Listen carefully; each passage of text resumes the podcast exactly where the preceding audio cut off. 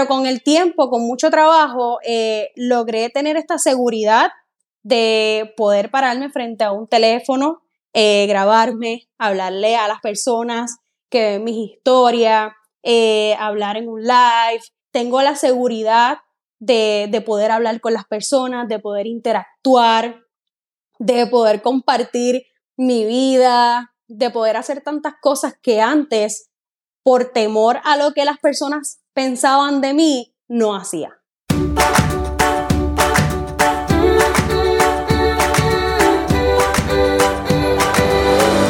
Este es el podcast de la mamita emprendedora. Mi nombre es Jessica Nieves. Escucha aquí conversaciones para aprender cómo otro ha logrado alcanzar sus sueños y aprende los mejores trucos para abrir tu negocio, lanzar tu blog, manejar las redes sociales y mucho más.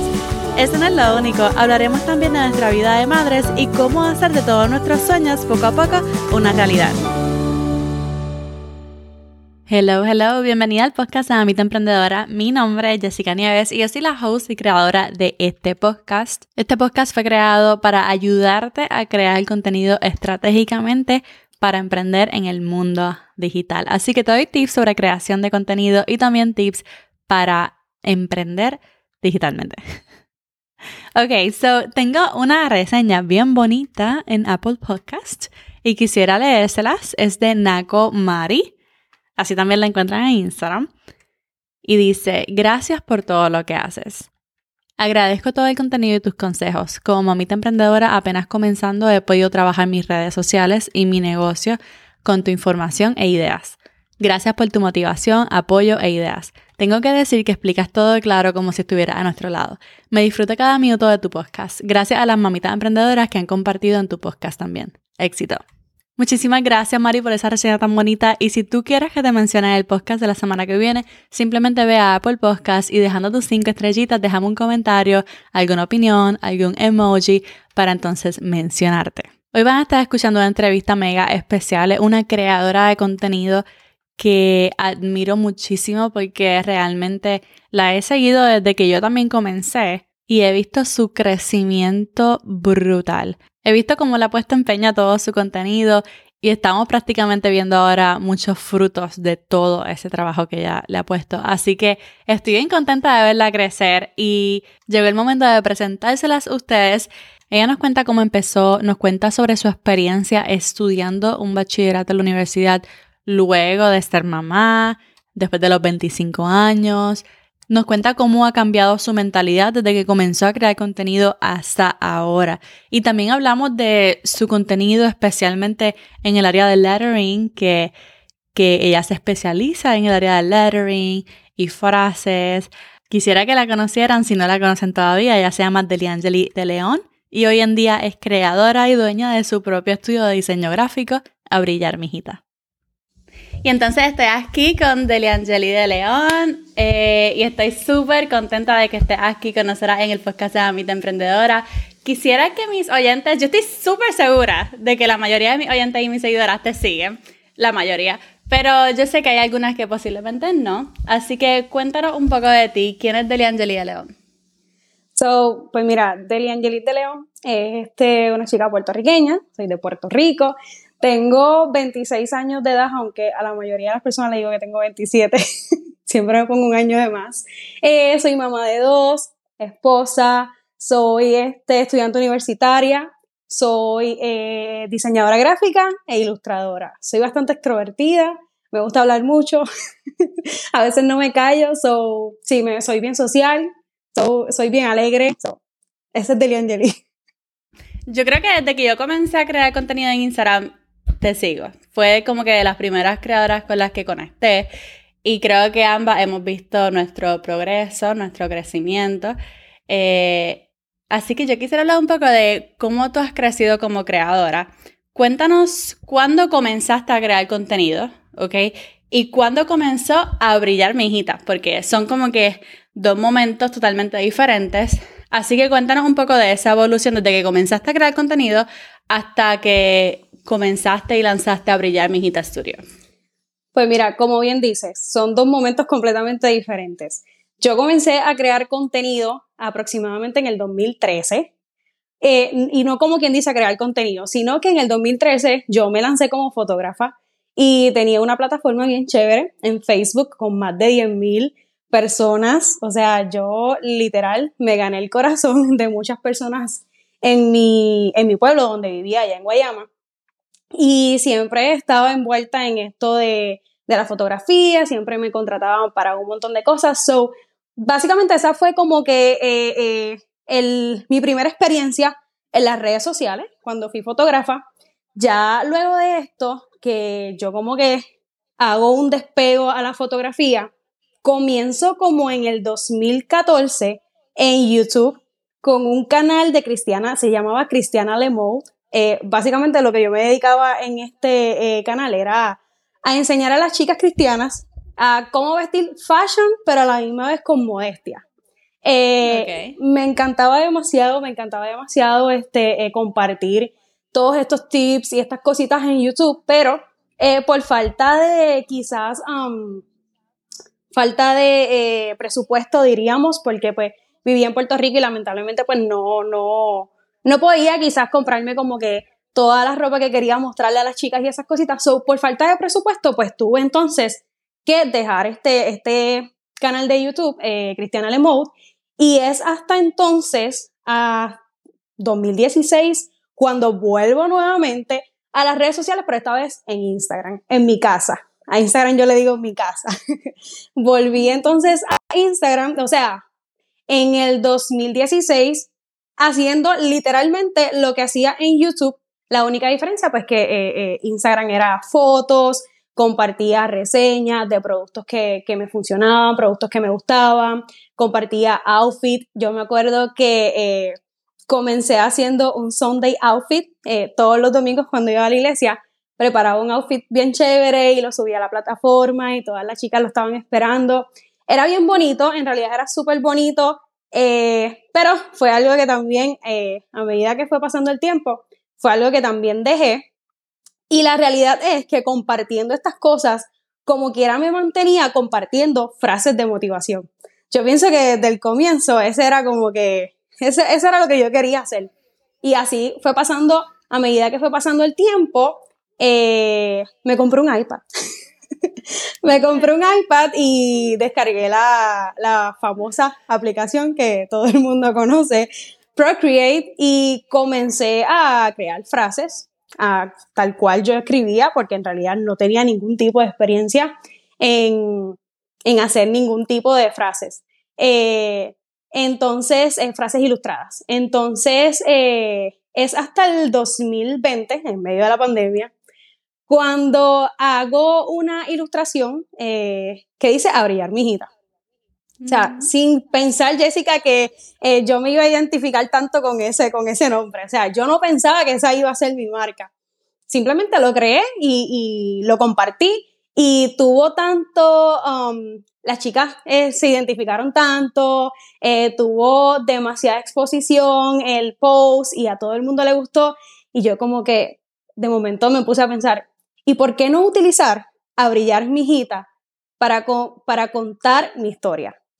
Para salir de, de, ese, de esa cajita donde yo me encontraba encerrada y contar mi historia a las demás personas. So, básicamente, a brillar mi hijita, detrás de a brillar mi hijita hay demasiada historia. Y es mi historia, ¿verdad? Todo lo, la mayoría de las personas lo saben, ¿verdad? Pero para rapidito dar un, un background de lo que era de lo que fue este mi pasado, yo fui, eh, eh, básicamente, este, fui víctima de bullying en la, en la escuela, en la universidad y por familiares.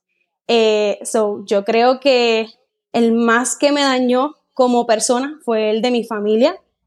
uno nunca espera que la familia, uno ve a la familia como como a personas que te protegen, no personas que te van a hacer daño.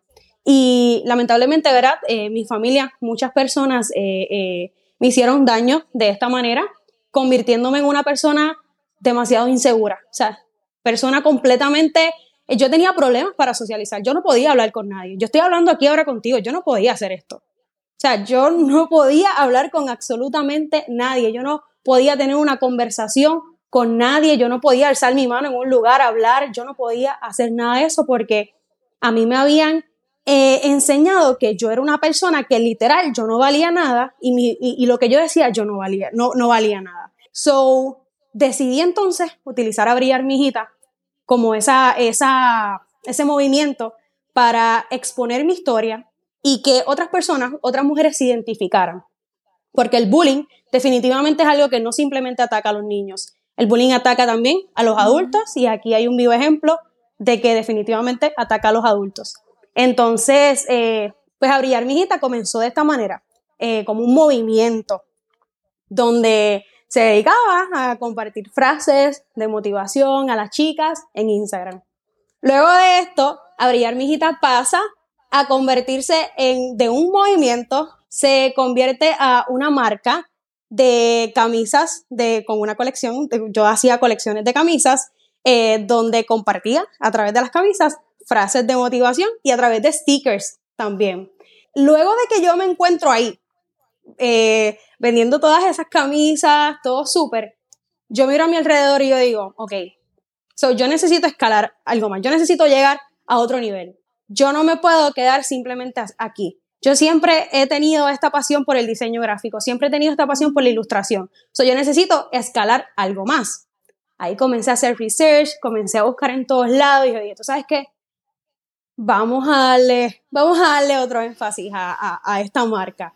Y ahí entonces es que a Brillar Mi Hijita pasa de ser una marca personal y de eh, artículos personalizados, por llamarla así, ahí es que pasa a ser eh, un estudio que este estudio tiene demasiados planes. Eh, estoy muy contenta por el apoyo que ha tenido esta transición de abrillar mi hijita. Jamás en la vida pensé que iba a tener este apoyo. Eh, y sí, este estudio viene con muchas cosas, estoy muy contenta. Y otro dato curioso es, yo no quería soltar a brillar mi hijita. Yo dije, yo tengo que, yo tengo que convertir a brillar mi hijita obligado en un estudio porque yo no lo quiero soltar. Brutal. Y con eso, con Abril Mijita Studio, tú comenzaste a estudiar. Sí. So, cuéntanos un poquito de, esta decisión de comenzar a estudiar, no solamente dejarte llevar por, por el contenido que tú puedes encontrar en internet, tú sabes, siguiendo a tus creadoras favoritas y aprender de ellas, sino que decidiste empezar eh, estudios en diseño gráfico. Así que cuéntanos por qué tomaste esa decisión, cómo te va. Pues mira, eh, a mí me encanta demasiado estar en evolución. Me gusta aprender demasiado y no me gusta hablar de las cosas que no sé, me aterra. So, por muchas maneras, por, por muchas razones, yo quise comenzar a estudiar y la realidad es que muchas personas me decían, ok, pues un asociado. No, no es un asociado, es un bachillerato. y la gente, pero tú eres loca a estas alturas. No, no me interesa, para eso no hay edad. Pero sí, comencé a estudiar este, el año pasado, eh, casualmente hoy comencé mi segundo año de universidad, ya terminé el primero, este, eh, quiere decir que el tiempo está pasando rápido, so, eso me alegra mucho. Pues sí, este, estoy haciendo un bachillerato en diseño gráfico y la realidad es, fue esa. Yo dije, yo quiero empaparme de este tema. Si en realidad yo me quiero dedicar a esto, yo tengo que empaparme, yo tengo que conocer el tema, yo no puedo hablar de algo por hablarlo, yo necesito obtener todo el conocimiento que una, una, universidad me puede brindar. Y como te digo, me gusta estar en constante aprendizaje, eh, me gustan las clases básicas, me encantan. Pienso que también es una manera de uno adquirir conocimiento, ya que, wow, estamos hablando de que uno no está en la escuela hace muchos años eh, y esto es una manera como que de refrescar la mente, de mantenerla eh, en, órbita y cositas así. Y pues sí, yo, este, esto fue una de las decisiones, eh, las cuales este, me, me, puse a estudiar a mis 25 años, un bachillerato. ¿Te tomó mucho tomar la decisión sabiendo que estabas comenzando un bachillerato en los late 20s? Pues mira, no te voy a negar que el mayor reto para mí eh, fue la edad. Yo mm. dije que, por cierto, yo puse hasta un poll en Instagram eh, compartiendo con las chicas que ellas pensaban eh, si a esta edad se animaban a hacer un bachillerato, en, porque un bachillerato son cuatro años, si a esta edad ellas se mm. animaban a hacer un bachillerato, la mayoría de las personas me dijeron, es muy tarde. la mayoría me dijo que era muy tarde, pero fíjate, no me dejé llevar por eso, porque en realidad yo lo hice simplemente por compartirlos con ella. Ya yo tenía claro mi objetivo, pero sí, no, te soy bien sincera, el reto fue la edad, pensar en que literal voy a terminar a mis 30 o 31 años de estudiar. eh, pero, pero me lancé, me lancé porque eh, después eh, pensé, yo dije, tú sabes que la edad es un número. La edad es un número, hay un sinnúmero de diseñadoras gráficas que tienen de 35 a 40 años y son exitosas en estos momentos, eh, se ven joven, que yo digo, yo quiero ser así, yo quiero ser así de joven también. Eh, y la realidad sí, este, eh, lo vi como un reto, pero nada que ver. Luego, este, yo dije, se puede, se puede, no importa la edad, vamos para encima. No, y la verdad es que como quiera tienes una ventaja bien grande y es que ya tú estás ganando la experiencia. O sea, a la misma vez que estás estudiando, estás ganando la experiencia, te estás como que mercadeando ya súper bien porque ya domina Instagram, este, domina las redes sociales, que ya es como que tiene ese step ahead y como quiera a los 30 y 31 es súper joven, como que va a estar bien. Yo lo digo porque tengo 30, pero it's okay, it's okay, todavía estamos jóvenes. Definitivamente. Ok, so cuéntanos, ya contaste un poco sobre el bullying. Cuéntanos algunos de los pensamientos, ¿verdad?, que han cambiado en estos años. ¿Cómo te veías antes al crear contenido? ¿Cuáles eran tus miedos? ¿Cuáles eran tus mayores obstáculos? ¿Y cómo te ves ahora? ¿Cómo ha cambiado Dele Angeli en estos años? Pues mira, a mí antes me importaba mucho lo que, las personas podían eh, opinar o decir de mí. Eso me afectaba demasiado. Y según fue pasando el tiempo, y obviamente trabajando en mí, porque esto es algo que también uno tiene que trabajar en uno, no es simplemente algo que, que va a venir con el tiempo y ya. Eh, pero con el tiempo, con mucho trabajo, eh, logré tener esta seguridad de poder pararme frente a un teléfono, eh, grabarme, hablarle a las personas que ven mis historias, eh, hablar en un live. Tengo la seguridad de, de poder hablar con las personas, de poder interactuar, de poder compartir mi vida, de poder hacer tantas cosas que antes, por temor a lo que las personas pensaban de mí, no hacía. So, sí, definitivamente eso, eso. Me atrevo a exponerme. Ahora yo me atrevo a exponerme a algo que antes me aterraba, definitivamente. Angeli, yo definitivamente, yo he visto tu cambio, o sea, yo he visto tu crecimiento. Yo me acuerdo antes hasta cómo tenía el feed, que lo tienes como bien marrón, y me acuerdo ver el cambio tuyo, que yo dije, ella le va a meter rojo. yo creo que hasta pensaba en meterle azul y después borraste el post. Yo me, yo me acuerdo de todo eso. Yo dije, ella está jugando, está, está cambiando bien fuerte, está, está, está atreviéndose. Pero luego, o sea, ver tu feed ahora es algo súper bello. Me encanta cómo has, cómo, cómo, has crecido. Y esta frase de Angeli la puse en su, en su Instagram hace tiempo, porque fue hace un año y medio.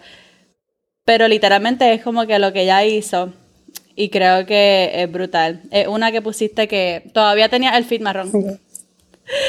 Pero es una que pusiste que dice no bajes la meta, aumenta el esfuerzo.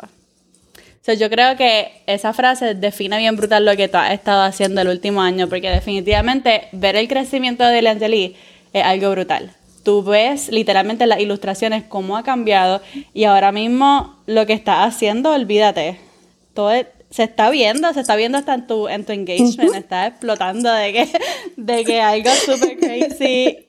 Y de verdad que me siento como que súper contenta de ver, de ver todo eso. Si tú pudieras ir al pasado y darle un consejo a Angeli cuando estaba comenzando, ¿cuál sería? Wow. eh, pregunta bastante fuerte. pues mira, que, que yo le diría a esa Deli Angelis que, que muchas veces uno no puede dejarse llevar eh, eh, por los pensamientos que le vienen a la mente. Y a la Deli Angelis de antes, el síndrome del impostor, aunque todavía, claro que sí, esto es algo que, que ataca, yo creo que a cualquier persona, pero el síndrome del impostor en mi vida era demasiado, estaba demasiado presente antes y yo le diría a ella que que no le hiciera caso, que no le hiciera caso, que, que, que buscara la manera de, de, de salir adelante, que no se dejara llevar por esos pensamientos, que, que es valiente, que ella puede y que le esperan cosas bonitas, le está hablando de la Delia Angelita del futuro, solo le esperan cosas bonitas, que se adelante, que, da, que le dé para encima, que realmente eh, eh, desde acá se ve brutal. Definitivamente desde acá se ve muy bonito. Brutal. Hablamos de tu contenido por un momento, porque has tratado muchísimas cosas, ¿verdad? Este, tu look ha cambiado también, la forma de tu crear contenido ha cambiado. Yo lo he visto más simple, pero como la es, yo creo que son los beneficios de ser una ilustradora, que también no tienes que simplemente, ¿verdad? Con tu ilustrar algo súper bello, se va a compartir y como que uno va a hacer, tú sabes. Eh, Así que yo creo que, que, no sé, como que se ve diferente, pero se ve el proceso como que más, como que está fluyendo. Así que cuéntanos desde tu perspectiva cómo ha cambiado tu contenido y cómo te sientes ahora mismo en cuestión de creación de contenido.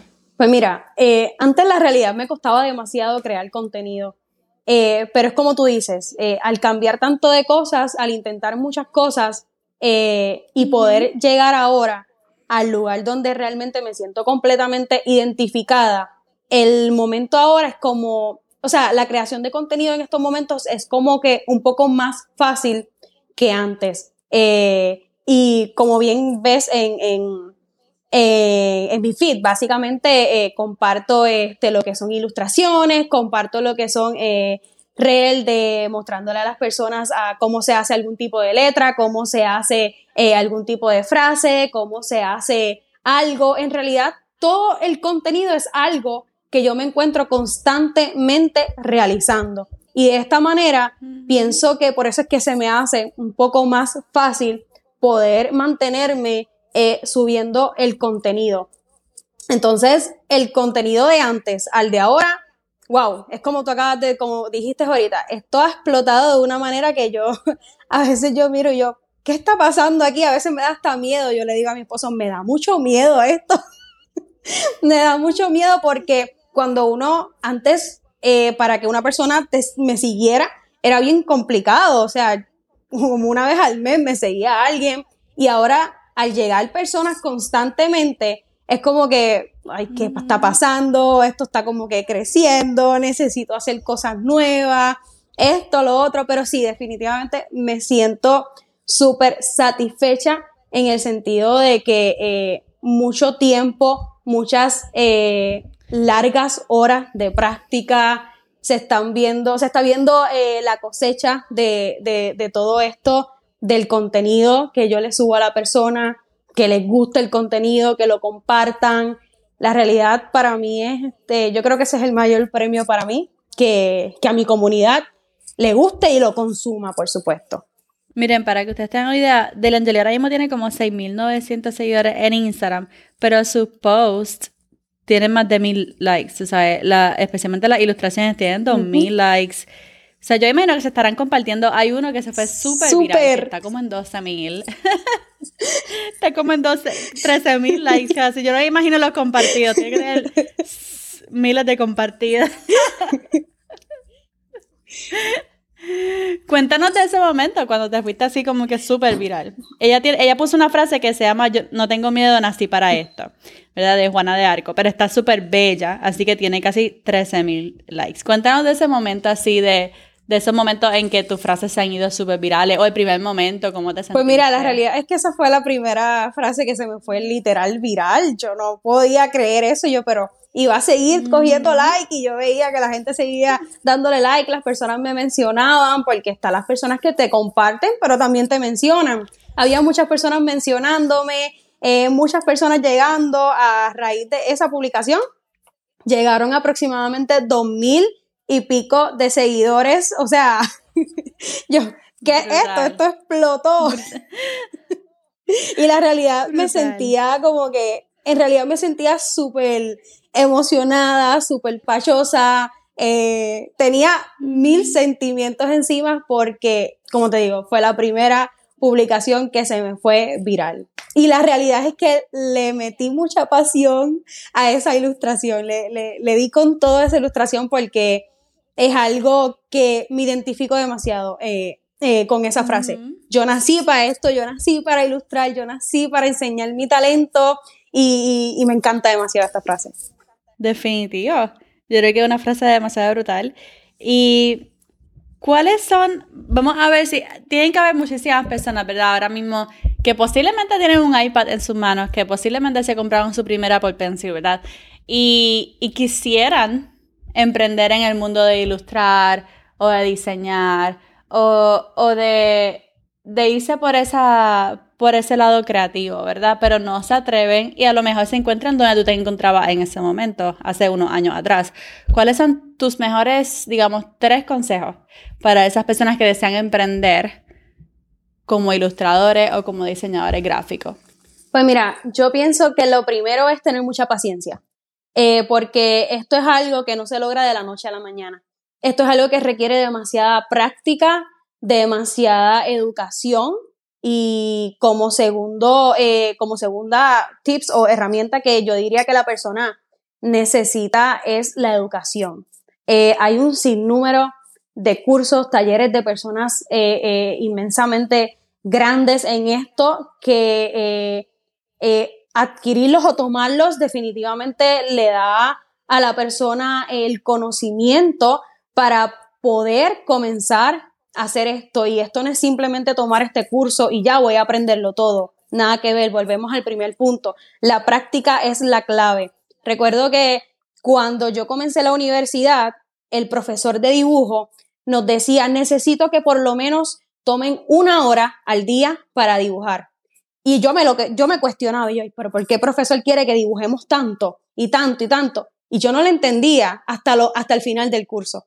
Cuando yo abrí esa libreta y yo vi todos esos dibujos, yo vi la evolución de los primeros dibujos a los últimos dibujos, ahí yo logré entender. Y yo dije, definitivamente la práctica hace la perfección o por lo menos nos lleva a poder evolucionar nuestro, nuestros dibujos, nuestras ilustraciones y todo lo que queramos crear en la vida. So, la paciencia, la constancia, la educación y buscar su propio estilo. Definitivamente cuando uno quiere eh, entrar en este, en este ambiente, en este eh, de ilustración y lettering, definitivamente hay que buscar nuestro estilo, el estilo que nos defina, tratar de no copiar, sino buscar referencias, pero siempre pensar, ¿cómo lo haría yo?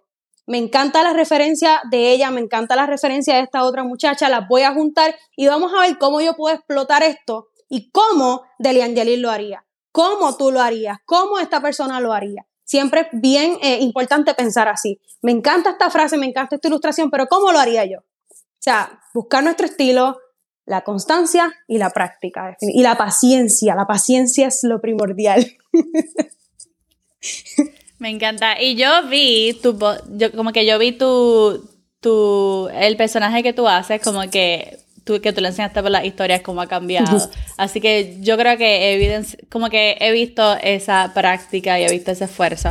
Y me encanta cómo está ahora, de verdad que lo está haciendo súper bien. Y me encanta cómo se ve que tiene una comunidad fuerte y, y estás estudiando, tú sabes, eh, algunas veces estás con tu niña en casa, eh, vamos a hablar de cómo está haciéndolo ahora mismo como mamá emprendedora, estudiante, ¿ok? Y como creadora de contenidos que está de que killing it en Instagram. So, cuéntanos cómo estás haciendo ahora mismo, que esa pregunta siempre me la hacen, vamos a hacerte la tía en estos momentos. Pues mira, yo para nada soy una persona organizada, yo no me, yo no me considero una persona organizada. Yo pienso que como yo me levante y como me vaya el día, así va a ir todo.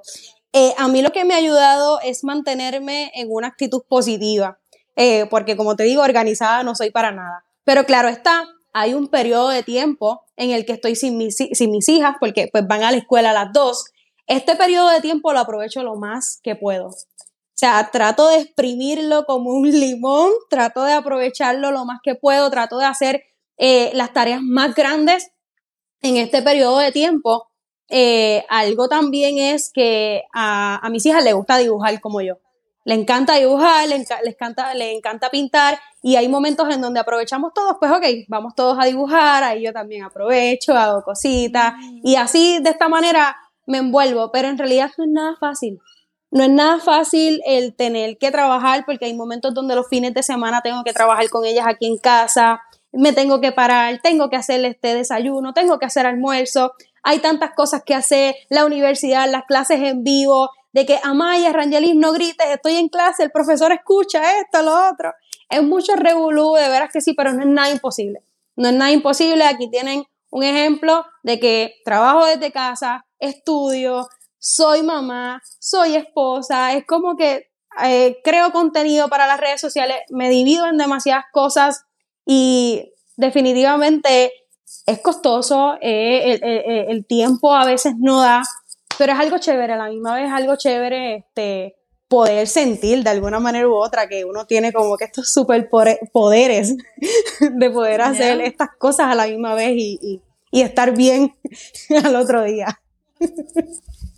Definitivo. Y yo imagino que también tiene un gran apoyo en casa, en, tu, en tu esposo, para poder hacer todo eso como lo, como lo es también acá en casa. Definitivamente. ¿Cuáles son tus tres creadoras más influyentes en el área de ilustración y diseño? Pues mira, eh, una de mis eh, mayores inspiraciones, tú la conoces, tú sabes quién es, es Michelle Poller. Eh, Michelle Poller es diseñadora gráfica, ella se dedica al branding, pero también es ilustradora y es speaker. So, de, me identifico demasiado con ella en estas tres áreas y es una motivación increíble para mí.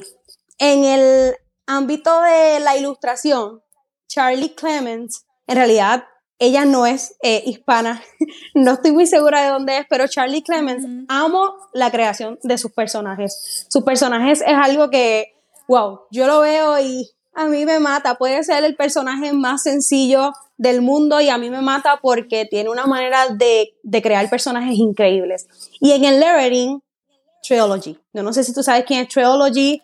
Natalie increíble, increíble. Esas son mis tres inspiraciones más, más brutales. Y, en realidad son muchas, hay muchas chicas eh, que, me encanta su trabajo, pero sí, esas son las tres, el, el three tops, el top three es ese. Yeah, yo no conozco a Clemens, pero sí conozco full a Michelle y conozco a Triology porque ella es bien grande en Pinterest especialmente.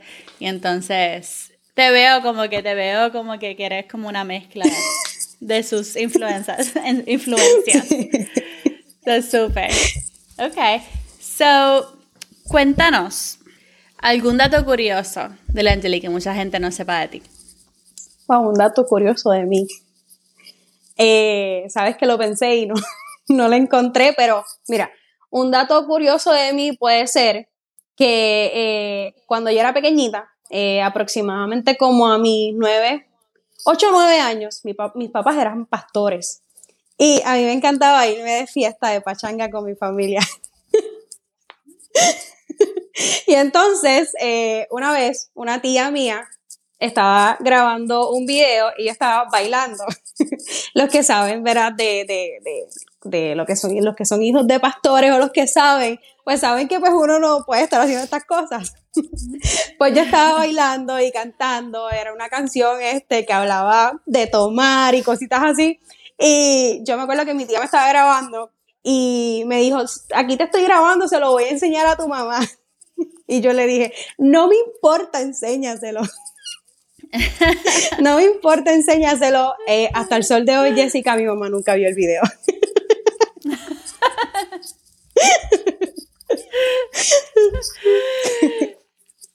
Pero ahora ya imagino que no tienes este temorcito de bailar de frente. No, no. No, eso era antes. Eh. Ya. Ok. Bueno, cuéntanos cómo y dónde podemos conectarnos contigo. Pues mira, yo estoy en Instagram como Deliangelis de León. Eh, estoy por TikTok como Deliangelis95 y estoy por Pinterest, gracias a Jessica, como A Brillar Mi Hijita. Gracias, Deliangelis, por estar aquí en el podcast de Mamita Emprendedora. Fue un honor, estoy súper contenta de verte de verla por las redes sociales, como que me encanta verte todos los días, porque yo soy de tus seguidoras fieles, siempre estoy viendo tus historias, así que me encanta ver tu crecimiento y cómo está siendo de mucha inspiración para todas nosotras. Así que gracias por todo lo que estás creando y hacia adelante. Sí, definitivamente gracias. Gracias a ti, Jessica, por esta increíble oportunidad. Estoy súper emocionada de poder salir aquí en un, episodio de tu podcast, que definitivamente es un podcast increíble que eh, lleva un mensaje espectacular. Y ese fue el episodio que hice con Deli Angeli. Espero que les haya encantado. Recuerden ir a la descripción del episodio para ver los enlaces y la puedan seguir en sus redes sociales. Y si de hecho te encantó el episodio tanto como a mí, recuerda ir a Apple Podcasts Spotify y dejarme tu reseña con tus 5 estrellitas. Y recuerda obviamente seguir el podcast de Amita Emprendedora para que no te pierdas el próximo episodio. Y ahora sí, está Jessica despidiéndose por ahora. Hasta la próxima y bye bye.